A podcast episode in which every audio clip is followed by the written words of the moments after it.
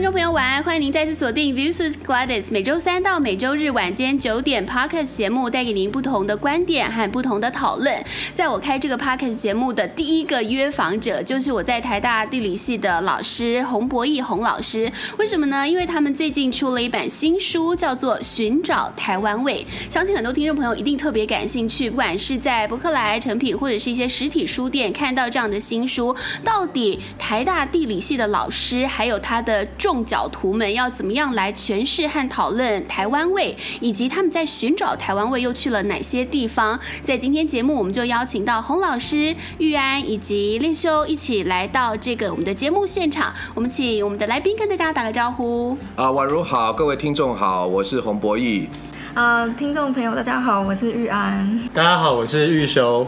好，我们今天有三位这个嘉宾来到我们的节目现场，是第一次阵容这么庞大，因为我们有一个非常棒而且很呃广的主题要跟大家来讨论台湾味。那我们首先就请教洪老师好了，那时候怎么会这样子要学生们跟你一起出这本书？初心是什么？哦、是初心吗？初心当然就是我的学生，我也很幸运。坦白说，我觉得我的学生都啊、呃、走出他们的舒适圈啊，勇于挑战，跑田野哈，到东南亚，那在台湾岛内也跑。到一个自己这个成长经验很不同的地方，比方说我们书里面的作者跑到这个可能是本来是住在城市的，跑到原住民的社区里面去看咖啡、看茶，跑到这个乡间去看米，然后呃东南亚有泰国啊、那个越南啊、马来西亚这些等等的，那总觉得这些精彩的田野的故事。那当然，论文就是口试，我签个名通过了，那大部分的时间就是放在图书馆嘛，哈。对。那各位听众，你们真的会去图图书馆那个查他们的论文吗？我都有点忘记我的硕论有没有寄回去。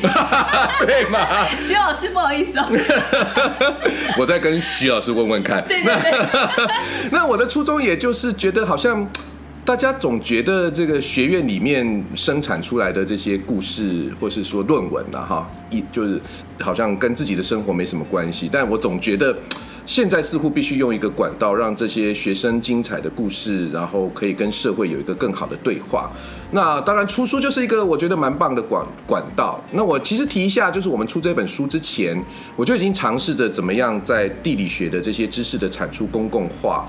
那因为刚好搭配新南向的这个台湾的政策，那我的很多的学生也都到东南亚去做研究，那跟饮食跟农业都是有关系的，所以我们当时就是其实是先跟那个。啊、呃，在中和南视角的一个灿烂时光东南亚独立书店，我们先办了一系列的讲座，就是那个讲座里面的所有的的讲者也都是我们这本书的作者。那当然很幸运哈，就是在讲座的那个当下，左岸的就是帮我们出这本书的出版社左岸文化的编辑巧玲，嗯，他就有到现场去听。那听完他也觉得，哎，这似乎可以出书。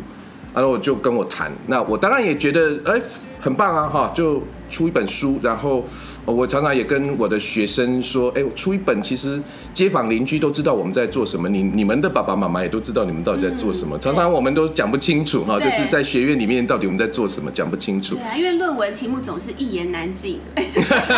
光是第一章序论就要写很多，哦，那个很多。对对对，很难写哈，就是怎么样把九本论文哈，大家想一下哈，就九本论文那厚厚的，那要把它综合成一本大概三百页左右的书，那这个过程当然几乎所有的作者都重写了。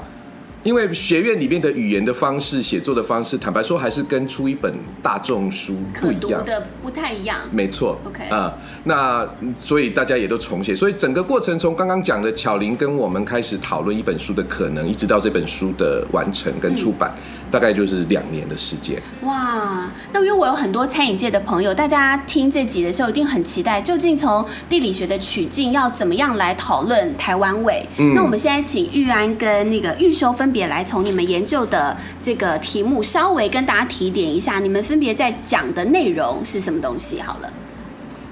嗯、呃，大家好，那我的主题主要是从燕窝开始出发。就是在如果是台湾人在迪化街或是中药行或是过年逢年过节送给亲戚长辈的伴手礼，常常都会看到燕窝。对，燕窝这个呃高档礼盒组。对，没错。嗯、那我就会很好奇说，那燕窝到底是哪里生产的？台湾没有人在生产燕窝，为什么？那其实大部分的人都是华人在吃，主要市场也在中国。可是燕窝到底怎么生产？那我就很好奇。那我就去看它的产地，其实就是印尼、马来西亚、泰国、越南，其实都在东南亚。所以我就会好奇，哎，为什么产地在东南亚，那市场却在中国大陆？这中间就很长的故事。于是也算是一个起点，让我到呃作为第二产地马来西亚去做田野调查，这样。哦，OK，所以你也是从日常生活的观察看到的一个取材。那玉修呢？就是当初我大概是二零一五年开始准备硕士班和硕士班相关的论文题目的时候，那那时候我原本的计划就想说，可以跟洪老师一起讨论一些茶叶，特别是台湾的茶农在东南亚发展的一些议题。然后那时候我不知道各位读者有没有印象，就是五十岚跟英国蓝是两家那呃一直都非常规模非常大的饮料店，在大概二零一五年四月的时候，他们被有一个食食品。安全的议题，他们的茶叶被验出有农药残留超标，然后那件事情引起就是台湾社会蛮大的震动，然后很多人都会开始讨厌讨论呃茶叶茶叶的食品安全、农药使用等等的。那那时候就有很多人把矛头指向越南茶，然后我也在那个 moment 开始去爬书，说呃过去大概十几二十年来，台湾社会虽然说我们的茶叶消费其实非常仰赖越南进口的茶叶来补充，但是其实普遍都它会有一些。呃，非常负面的批评或想象，那就是从这个为起点，我开始去想说，那我是不是应该去越南看一下台湾人在那边种茶的时候，他们怎么样去呃维系他们的食品安全，怎么样去制作出一个。呃，quality 上面符合一定水准的茶叶，那就开始我后面大概两年半的田野工作跟论文的写作，大概是这样子。台湾满街都是手摇茶饮料店，是、啊，或者甚至是不管是高档茶，然后平价茶，那但是大家好像都会觉得说，一定要是台湾产、台湾制就可以贴上精品茶的标签。嗯，嗯，那越南茶大家就会有一点疑虑或是什么，所以其实预修这个论文就是有点要告诉大家，不见得是这样的。取径，甚至很多越南茶农根本是台商过去辅导，对吗？是，就是我们呃到越南那个地方去看的时候，也是很惊讶的发现，就是说所谓越南茶，然后我们用一个地理的这个国家的区位的这个标志名称来谈的话，哎，我们觉得就是在越南做茶的人，好了，如果用一个这样子的想法来看，有很多台湾人其实在那个地方做茶。嗯，那我们当然也惊讶的发现，就是当初他们也是把台湾的茶技术，对，然后可能是台湾自己研发出来的一些一些茶种啊，这些啊金萱啊、清新乌龙等等的带到越南去那个地方。那初衷当然就是据我们研究访谈的结果，他们初衷都是觉得这个是一个他们帮助台湾拓展台湾茶产业版图的一个一个很重要的一个过程。那他们到越南去也都有一个历史背景了哈。当初其实。比方说，他们在李登辉前总统的那个南进政策之前，哈，那当然也搭配后来搭配这个政策等等的号召到越南去。那越南同时呃也改革开放不久，所以当初第一批台商到那个。越南去做茶的这个事业，也是越南改革开放，所以他们也会用优惠的土地的政策，去吸引所谓外资的投资。那当然，这个农业上面的台湾跟越南之间的交流，也在这个当下哈，那呃就得到了优惠的土地啊，所以他们就可以有大片的这个土地的优惠去种茶这些等等的。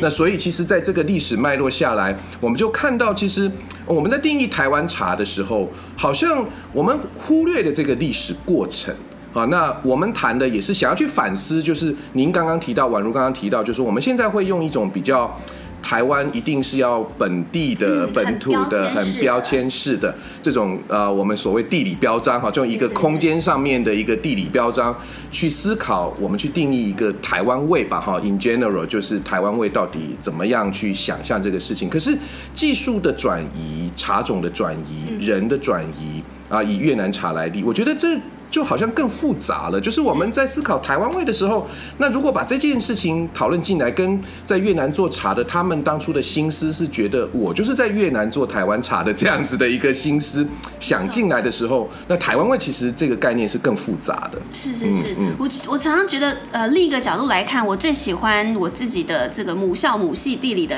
原因，就是其实它是一个非常 open-minded 的学科，嗯嗯、所以比如说我们当即便是我们在谈台湾味，台湾地理很。标志性意义的时候，其实我们是很喜欢去谈跨界的移动，嗯、甚至是一些流动。对对对对，对，那也是我们这本书的一个精神。就是我在那个第一章导论的时候，呃，我试图的用一个比较呃，就是亲近的语言，然后把地理的理论带进来。嗯，那我用了两个概念，一个就是宛如刚刚提的边界，那当然宛如也提到移动。那我们常常觉得边界跟移动作为两个很重要的力量。边界是一个划界嘛，对，你要清楚的去规范台湾味到底可以在哪里。好，那是一个很强势边界化的一个过程。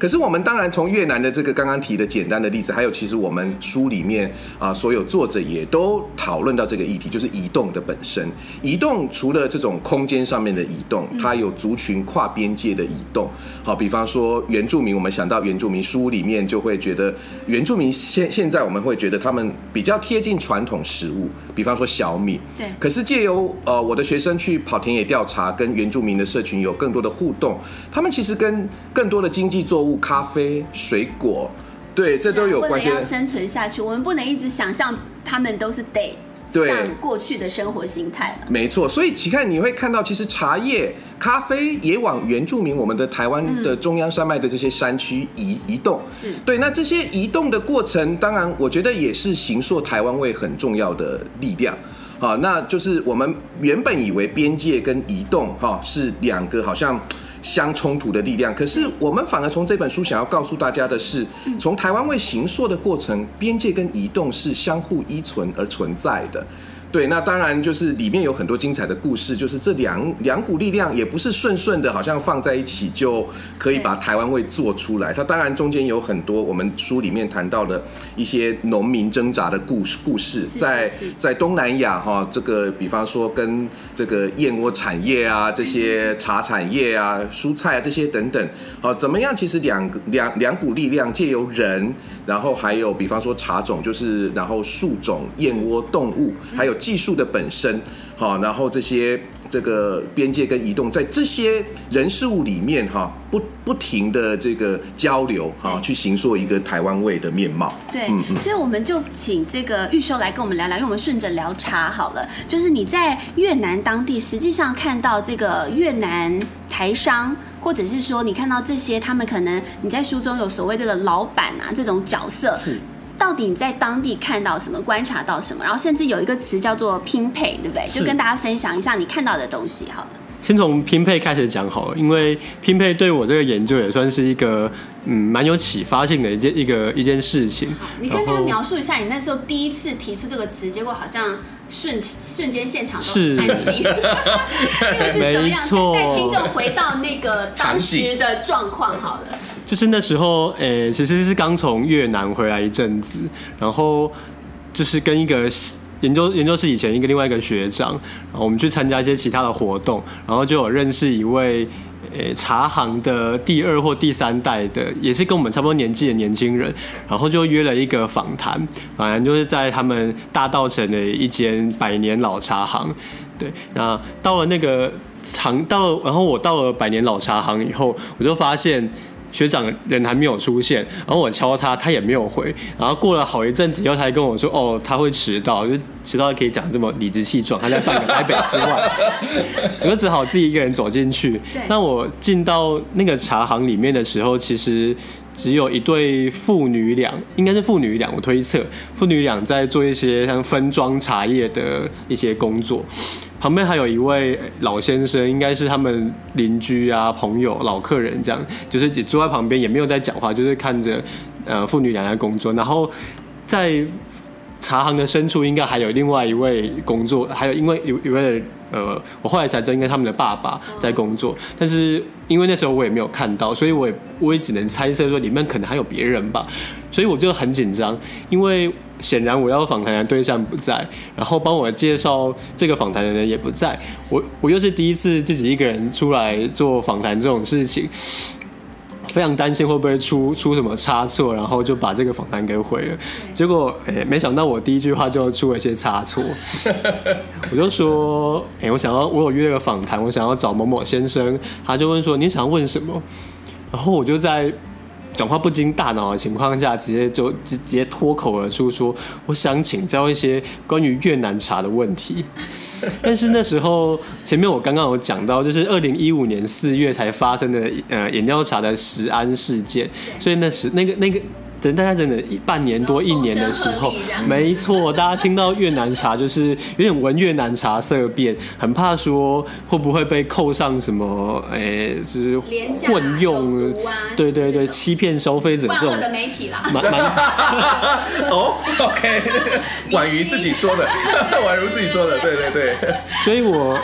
那时候一讲完这句话，我就明确的感受到，就是那对父母。女俩脸色一变，然后连旁边好像原本在发呆老先生都就是突然抬起来盯着我看，想说现在是可能是什么小报的记者要上来就是挖一些诶、欸、爆料用的线的吗？还是发生什么事情？然后呃，他们赶快把就是他们的老爸从就是茶行的深处里面找出来，因为感觉就是有一个不怀好意的小 小报狗狗仔来要挖什么就是劲爆的新闻嘛，然后。他就出来然后发现我就是整整个已经非常紧张，就是那时候感觉有点过度换气，所以那手指啊，就是头皮这种末梢神经开始有点发麻的状态，然后话也讲不太清楚，然后。所以他们应该有推测说，应该也不是小报记者啊。这时候大家知道记者不好当的，啊，不要再嘲笑我们了。我们要做爆料新闻也是很紧张的，是是。你要装的肉其实没有这么容易。显然我不具备当小报记者的天分，我整个超紧张，现在手脚发麻冒汗，然后讲话结结巴巴。可以申请良民证。然后老板看这样好像也不是个办法，他就看我手上有拿着一张纸，就是我拟的仿纲。对，然后他就把反刚接过去看，然后他就把他的眼镜稍微推起来，然后看了两三行，然后看到拼配，然后他突然就是非常的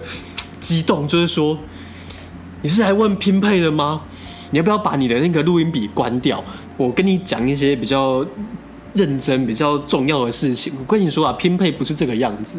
所以从那时候我就是，首先我非常感谢有拼配这个技术挽救了我第一场的访谈，再来就是我也意识到，就是拼配这个技术其实对台湾的茶人，特别是这种百年老茶行来说，他们是有它诶非常重要，甚至他们会觉得这是一个不容污蔑的一个。很重要的传统，很重要的传承。那这也是我后来带到呃继续做田野的时候，非常常问呃访问的一个题目，关于他们怎么使用拼配，那怎么看待拼配这个技术？嗯，所以拼配它究竟代表是什么意思？诶、欸，是混茶吗？是这么简单的概念吗？拼配如果是一般台湾的媒体的时候，常常就是直接说这是混茶，或者说。最常见的说法可能是什么？哦，高山茶混廉价越南茶，或廉价平地茶，谋取暴利等等的呃字眼，是我们比较常看到在媒体报道里面出现的。但是对真正专业的茶产业来说，拼配它其实强调的是它要嗯，因为大家知道茶叶它其实是一个非常敏感的饮料作物，所以如果呃你是不同国家的。茶叶或者不同产区的茶叶，或是同一个产区的不同的山坡的向阳背阳，或不同农人种出来的茶，甚至是同一个农人他在不同季节，甚至是前后几天做出来的茶，他都可能会因些因为一些环境上的因素，例如说日照啦、呃降雨量啦等等，会有非常大的差异。那这个在今日的茶产业其实是。不容许见到的，因为大家，例如说，大家可能无法想象，Twinings 或 Lipton 的茶包，呃，你二零二零年买的时候，跟二零一八年买的时候味道完全不一样，这当然不能接受嘛。那 Twinings 或 Lipton 也不能接受说，它因为一场旱灾导致它二零二二年的时候没有茶包可以卖，这些都是不可以发生的事情，所以他们需要拼配。例如说，他们就会把呃斯里兰卡的茶叶、肯亚的茶叶等不同地方的茶叶，会依据一个特定的比例，然后来调出他们。想要的稳定的那个味道。所以说，拼配的核心在于是透过特定比例的茶叶调和，来追求他们想要的产量。品质跟一个特定的成本，那当然成本的话，就是显然对商家来说是越低越好。可是我们如果一味的说它是呃想要以以假充次或以次充好来谋取暴利的话，其实也是一个呃有点片面或者是不够真实的描述。嗯嗯嗯。所以究竟越南茶的味道怎么样？老师你们都喝过吗？有有有有喝过。对，那越南茶，我想要说一下，就是我们现在有很多这个，就刚刚提到万恶的媒体了，好像也不是那么万恶了。哦，就是说说，其实我觉得是对一件事情的认识，那大家有一个主流的一个观感。那我觉得，因为台湾味嘛，哈，我们常常现在也对于台湾味是处在一种，因为台湾味是令人骄傲，台湾味是好吃的，台湾味是好喝的。那台湾味以外的东西，我们常常用一个比较。就是简单的方式去理解，比方说台湾茶跟越南茶的关系，或者是台湾产的茶跟越南产的茶的这个关联，我们常常会觉得越南的就一定是不好，嗯，一定是刚刚那个婉如也有提到，可能有落叶剂啊，有毒啦，然后甚至我们访谈的过程，可能就是有人会形容，像玉修的那个文章里面就有提到什么蟑螂屎的味道，对啊，那我觉得你的 OS 非常好，那你吃过蟑螂屎？到底什么味道？对，但不可。否认，我跟玉修在越南也都有喝到非常好喝的茶。虽然说我们也不是多么喝茶专家，但就是那个呃，喜欢好，喜欢就是好茶。而且坦白说，就是那个我们也到越南的茶工厂里面去参观。那当然呃，我们也有看到所谓就是那个整个制作的过程，其实很专业的。啊，包括器器具，包括整个厂房的那个样子、规模这些等等的。那也不是说我们在帮越南做茶的人讲话，其实我们想要强调就是说，任任何一个地方以茶来说，台湾还是有好茶跟坏茶，就是有没有合你口味的茶，那有没有农药过量的茶，台台湾也有。越南当然也会有，那越南有没有喝起来顺口的茶？也会有，嗯，有没有符合农药标准的茶，当然也会有，好，所以它好像并不是一个我们现在主流的，就听到越南茶就觉得它一定是坏的，那台湾茶就有一个相对就觉得说它一定是好的这种，我们叫二元对立、二元分化。那我们当然就是用这本书也想要去打破现在对于很多台湾味的想象，用一种相对二元的方式去排挤掉。可能其其他国家或是其他的地方跟我们台湾味本身的多元的交流的这样子的状况，确实，因为现在在不管是呃呃大众媒体或者说餐饮界，我的认知中很多讨论台湾味，我们有一些呃表述的方式会变得比较狭隘，可能就只只限于讨论必须要是在地的食材，在地的风味。嗯，但其实我们呃研究的这个过程。有一个非常非常突破性的，就是要告诉大家说，我们是一个很跨界的，嗯，也许是一个身份的一个文化的连接，嗯，它也应该要被视为是台湾味的延续，对不对？是，对，所以跨界我觉得是重要的。那我首先谈一点，就是一个比较大概念上面的，我们想要去带着大家反思，或是想更多的一个课题，就是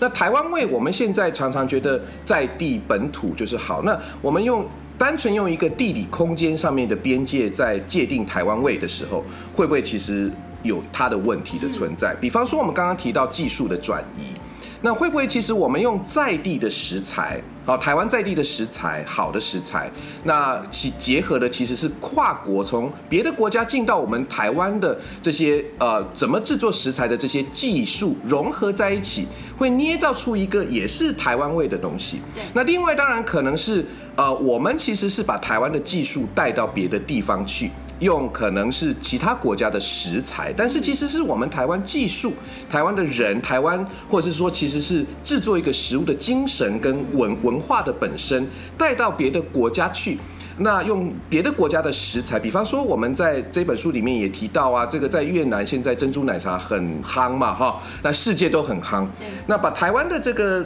制茶的这些概念理念，然后带到别的国国家去，在别的国家行塑出来，那个是不是也是一个台湾味？那我刚刚已经提到了，我们在界定台湾味的这个跨界，哈，呃，我觉得是重要的。啊，与其就是用一个很单纯的一个空间上面的想象，就只能在台湾里面的这样才叫做台湾味，才可以是就被认可成说它是好的啊，或是有良心的哈，没有混的啊这些等等的。那我们是不是用一个更跨界的移动的这个思思考去思考台湾味的样子？这是一个哈比较大的一个思考上面的方向。那另外我要提的就是说，跨界的本身其实有蛮多面相。我们这本书总共提了四个面相嘛。那刚刚。育修分享的是一个台湾跟东南亚比较是这种空间上面哈跨国的这个跨界，那我们里面啊也有族群的跨界啊。原住民刚刚提到就是说原住民，大家想到原住民的台湾味是什么？可能有很多人直接反应哦小米、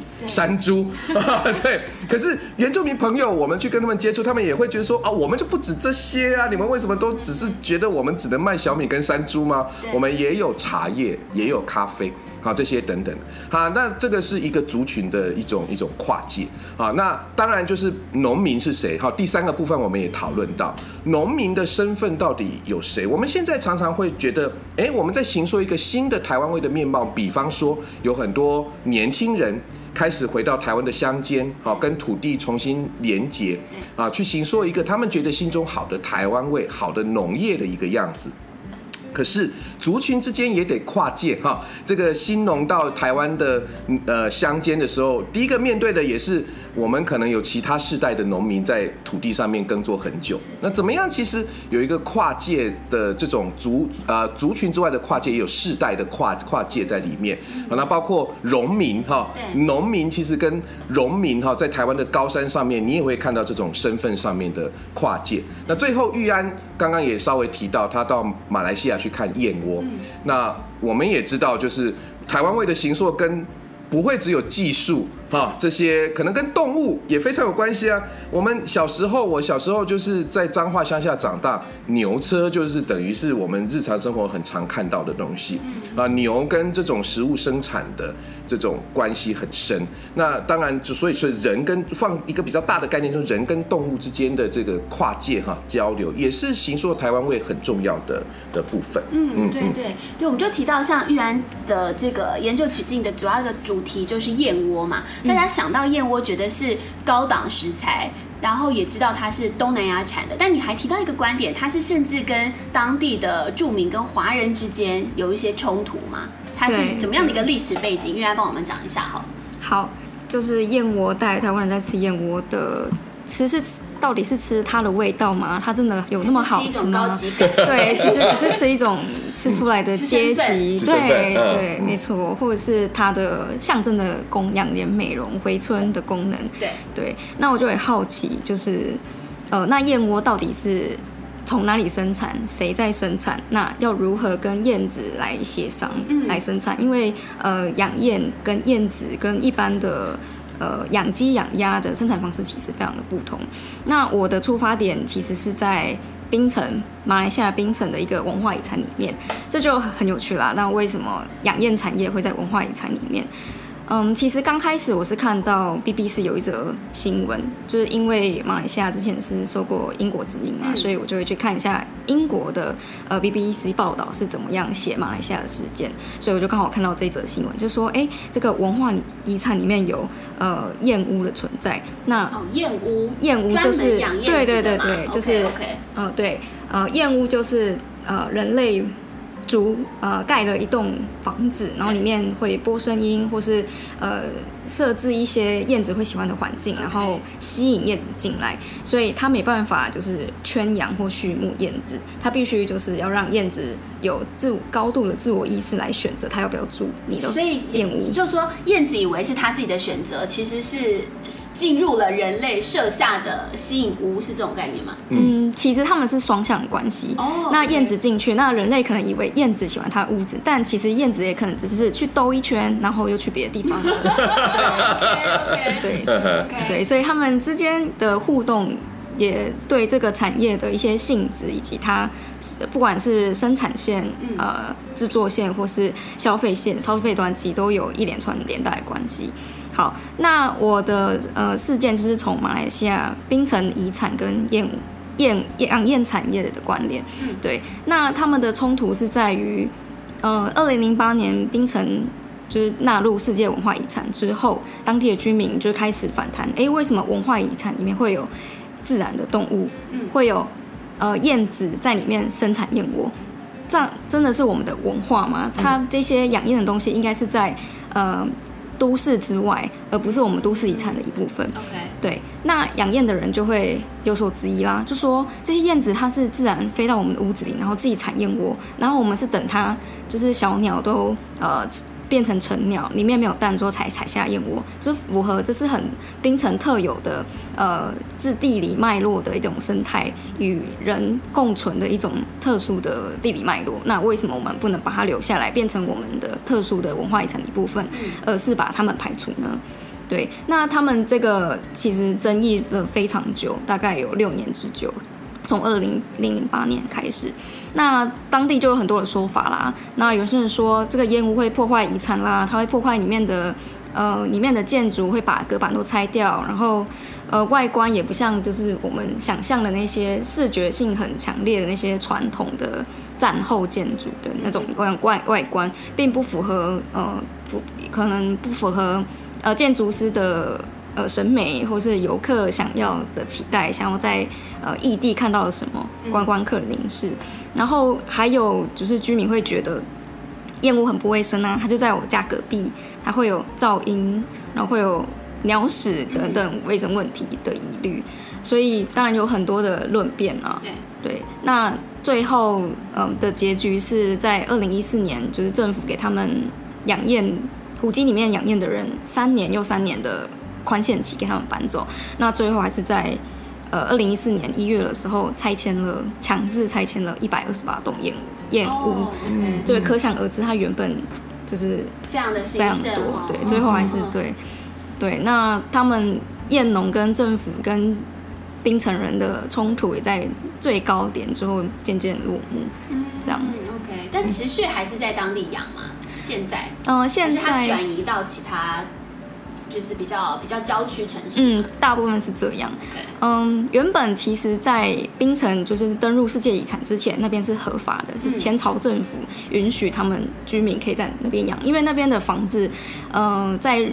登录世界遗产之前是一个破旧老房子，没有人想要去修。然后原原有的居民赚了钱，或是有了小孩，就想要搬出去住。那边的生活条件其实已经不符合现代人的需求，对，所以其实那边空屋率越来越高。然后刚好马来西亚搭上了养燕热潮，也也跟印尼的技术以及中国的经济发展非常有关系，所以养燕变成了马来西亚华人当时候的。致富的手段之一，对，大家就想要幻想养燕，然后一夜致富，就只是盖一栋燕屋，养燕一阵子，然后然后燕子养你一辈子，这样，对，对不对？很多人抱着这个心态，然后就到了，哎，反正这屋子也没有人用，然后就跑进去养燕，殊不知就是零八年之后就变成世界文化遗产，那翻翻转了原本城市的意义，对。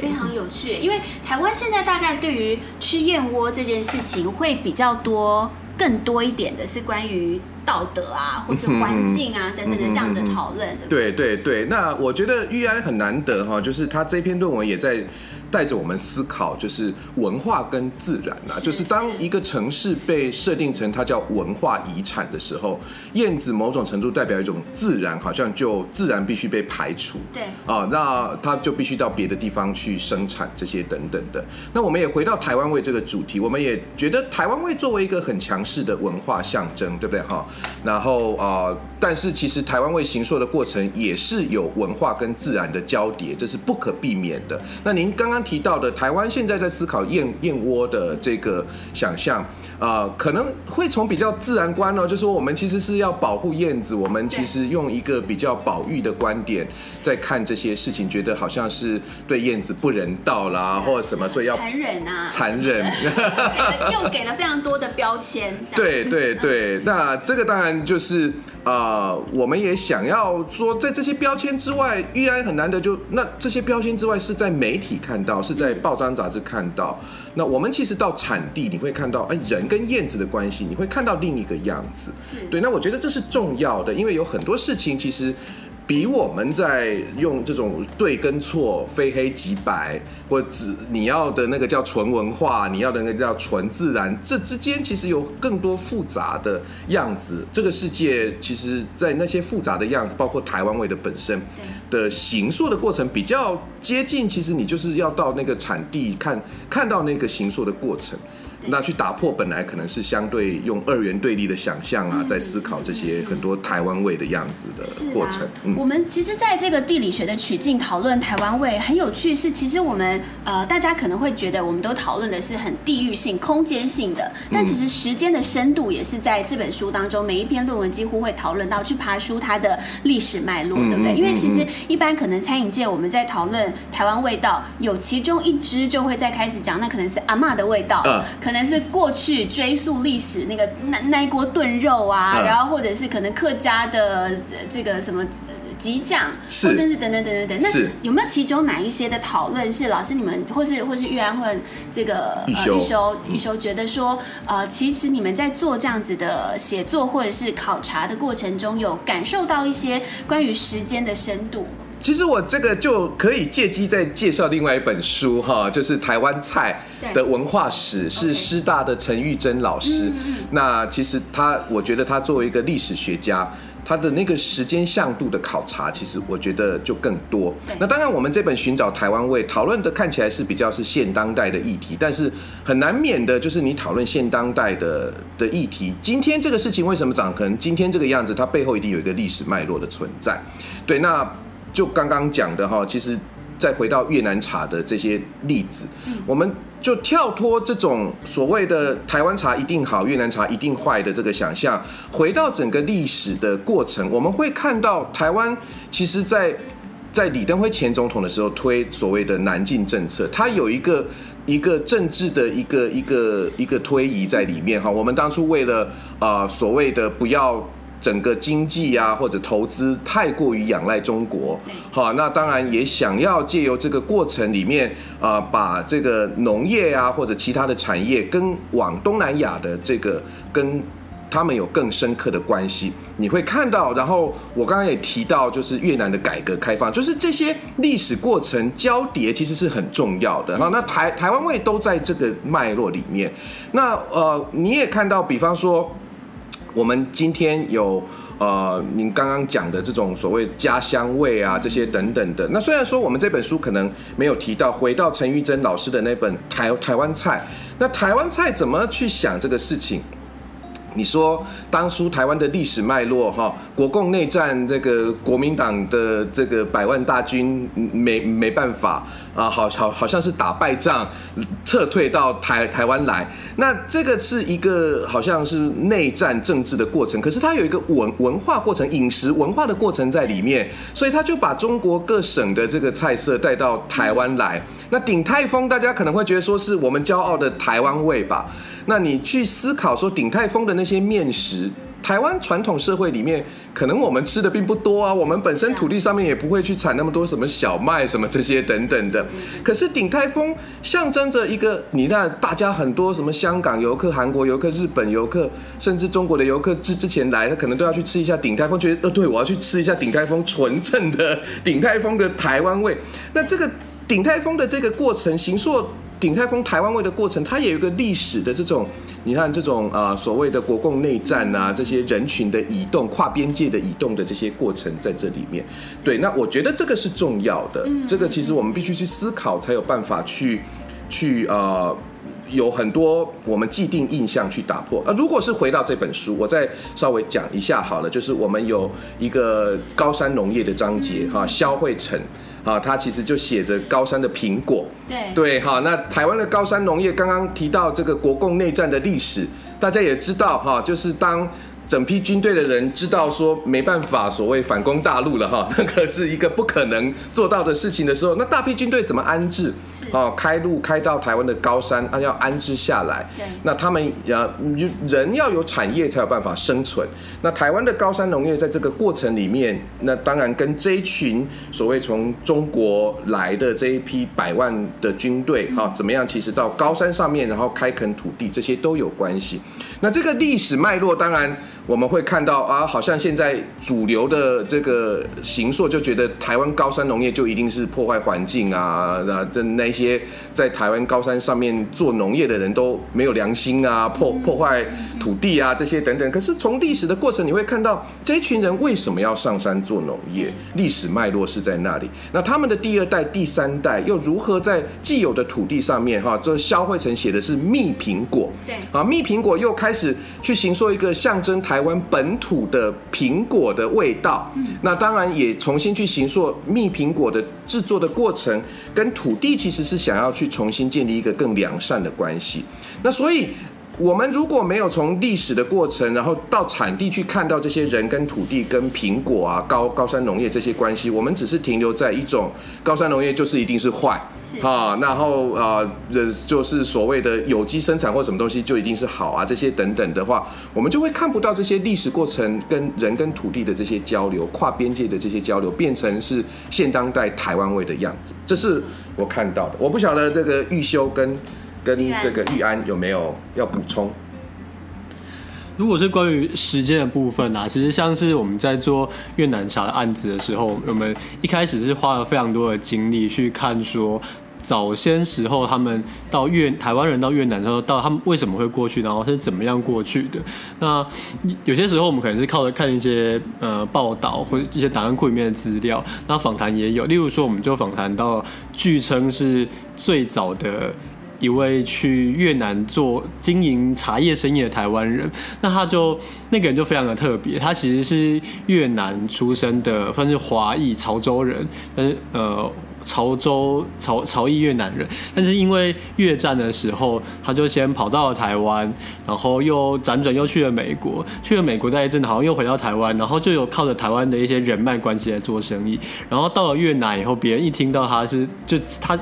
越南的还有一些老以前的朋友，听说他是台湾来的，就觉得说，哎、欸，你现在台湾人，那你应该有一些茶叶上的门路吧，所以才把他带到呃那时候越南刚刚要开始改革开放的一间国营农场，然后才跑了一些合作，才有了后来的台湾茶产业。那我就会觉得，像这个，这是一个这个非常深远的脉络，例如说。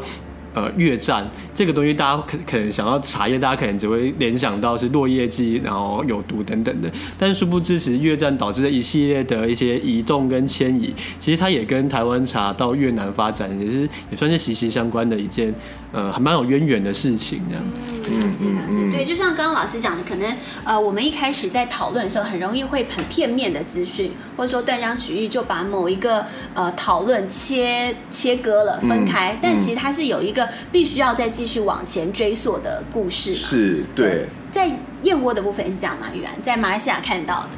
嗯，刚开始我就会很好奇，就是中国不量产燕窝，但是他们华人就是非常喜爱燕窝，燕窝就是在华人的传统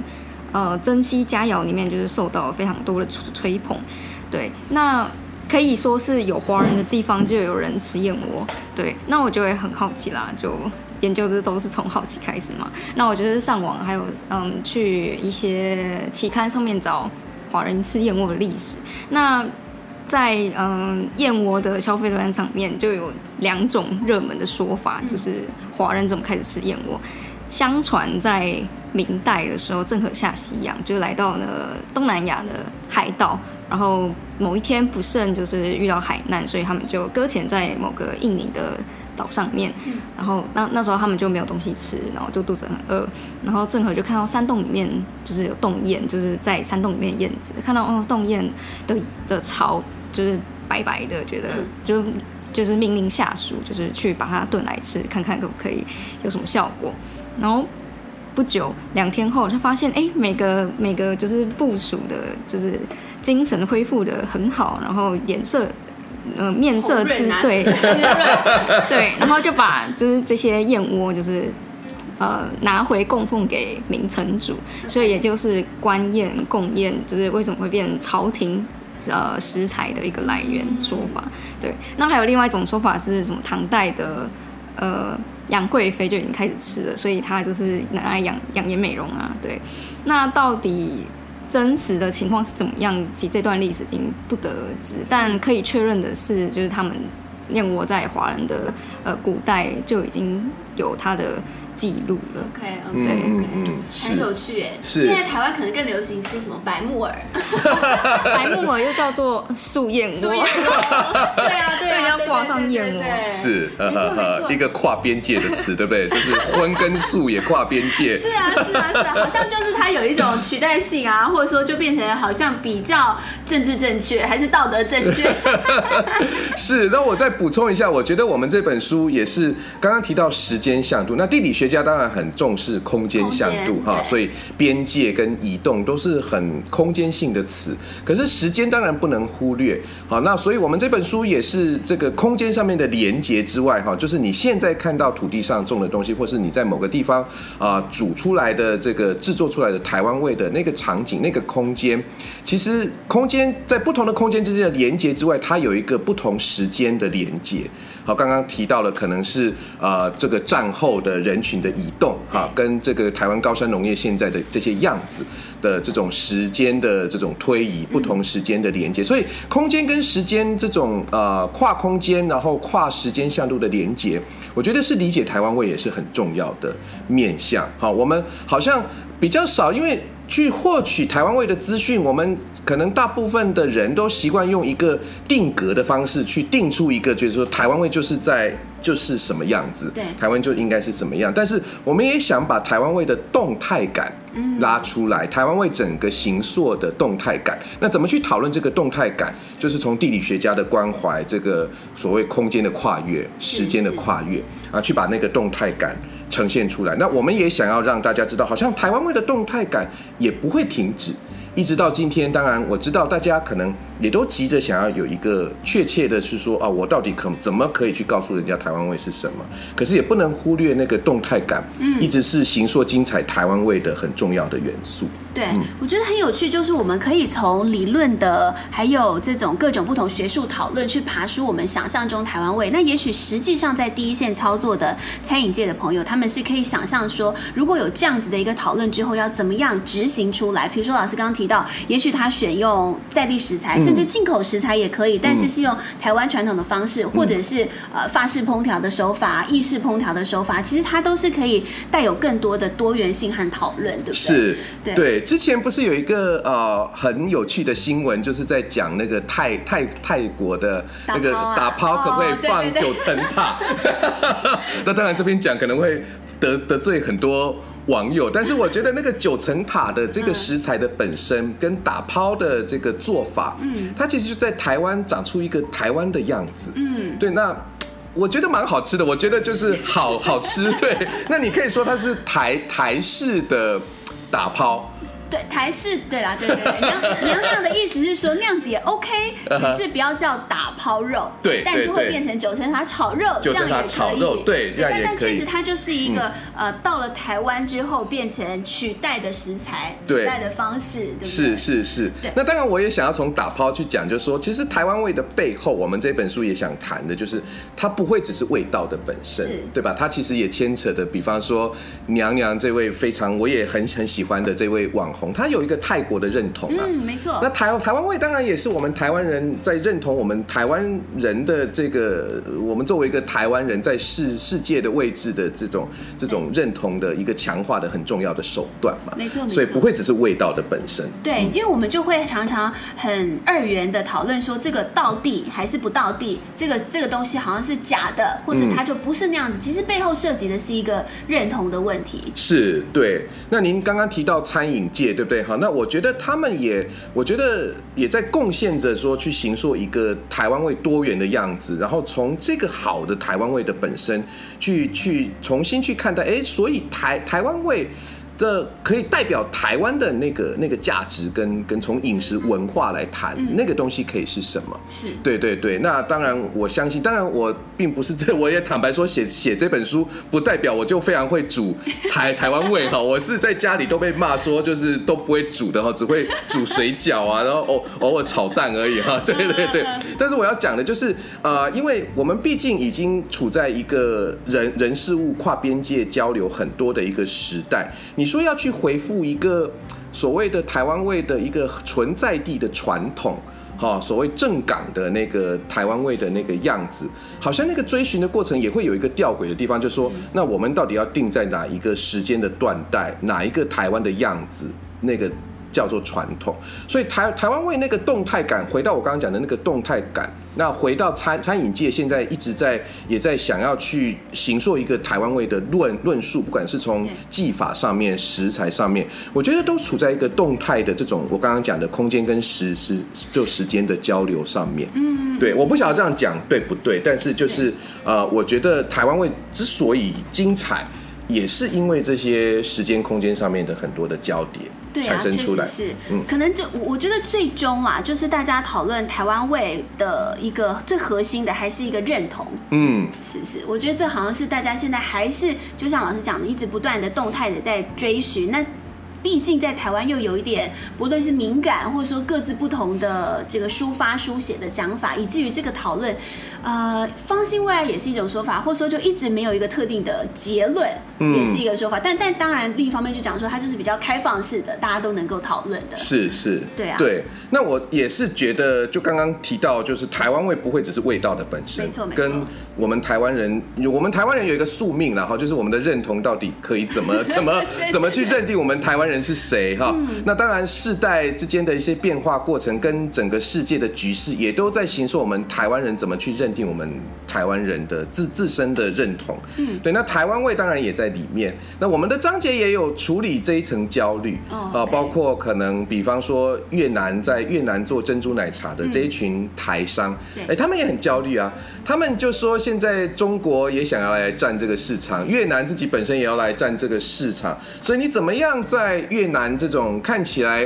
珍珠奶茶的这个产业哈蓬勃发展，去保留一个台湾性，好，就是让大家觉得这还是台湾的东西。好，象征台湾的这个这个我们觉得骄傲的珍珠奶茶背后，象征台湾的很重要的这个力量，不能让它消失。嗯，所以他们也在思考着说，那我到底要从原料，还是从产地，还是从制作珍珠奶茶的各种知识机器？好，那珍珠奶茶不会只有茶，它也有，比方说珍珠这些等等的。那客制化的这些整个呃所谓的手摇茶的文化。的这个里面如何其实去保持一个台湾的，大家想到这个就会觉得说，你必须跟台湾人学珍珠奶茶，你才是真的被认可，说你是会做珍珠奶茶的人。那他们也在挣扎这个东西，对，那所以认同其实都在背后啊。对对对，啊，认同不会只是政治上面的认同，它跟商机上面的如何去维持，还有就是如何其实把台湾这种饮食文化扩展出去，但是并不是稀释掉，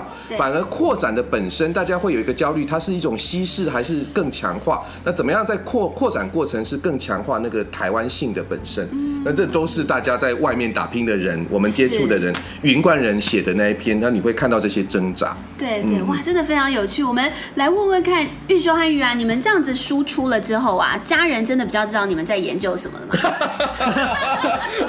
有没有有没有？突然话锋一转，我们来聊点，就是对啊，你们平常一般有没有真正改变，还是朋友有没有就因此促使带领大家讨论台湾的味道？或者说你找到在越南的茶的这整个脉络，我觉得朋友可能还好，因为毕竟这个研究我从二零一五年开始做，然后我大概一六一七年开始有一些在呃网线上的一些专栏，所以朋友们大概都已经知道我在干嘛了。至于家人嘛，我知道我的亲戚爸妈他们买了蛮多本的，但是我也蛮好奇他们看完以后到底有什么感想，因为我知道我我阿姨我我姑姑很认真的把就是整本都看完。但是我们一直一直没有机会好，就是确认一下他们，嗯，这本书他们或者他们了解到什么的方向。我也是这个，我真的蛮好奇的。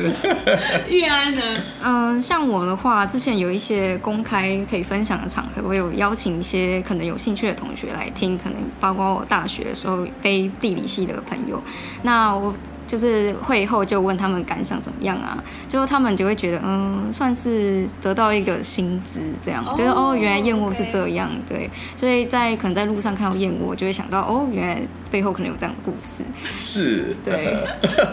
我倒是我的爸爸妈妈，我自己的爸爸妈妈，然后我的岳父岳母很支持。我的岳父跟我老爸应该真的有看完哈，现在见面的时候都会想要聊个几句。那更难能可贵的是我的侄子，国小五年级，他竟然把它看完了，而且他竟然觉得蛮有趣的。那听说下次见面的时候也想要这个跟我讨论一下，签名签名。签名，对。对，因为我就看到这个立我们系上立位洪老师啊，洪广基老师，他不就写说，可能接下来下一次呃再来系上的那个推甄的学生，也许是因为这本书来推甄，因为大家总是对于地理系到底你们在念什么很、嗯、很不熟悉嘛，是，反而这件这本书确实我觉得很成功哎，让大家可以知道哦，原来我们在平常做的田野调查，真正是看到一个嗯。不管是哪一个空间，就是一个 case，然后知道他当地的人地的关系、人地的互动，爬出这个空间的时间的，还有有一个很清楚的问题意识，再带出到底我们想知道的是什么东西。是没错。那我不晓得说以后来推甄是不是真的就是因为这本书而来了 哈。那也非常谢谢我们系上广记老师的推荐啊。那我跟他其实很熟，那也非常谢谢他这样大力支持这本书。那呃，坦白说，就是我的期待也是。就是怎么样？其实借由这本书，让台湾社会哈接触到这本书的人，他可以重新认识地理学那个丰富精彩的样子。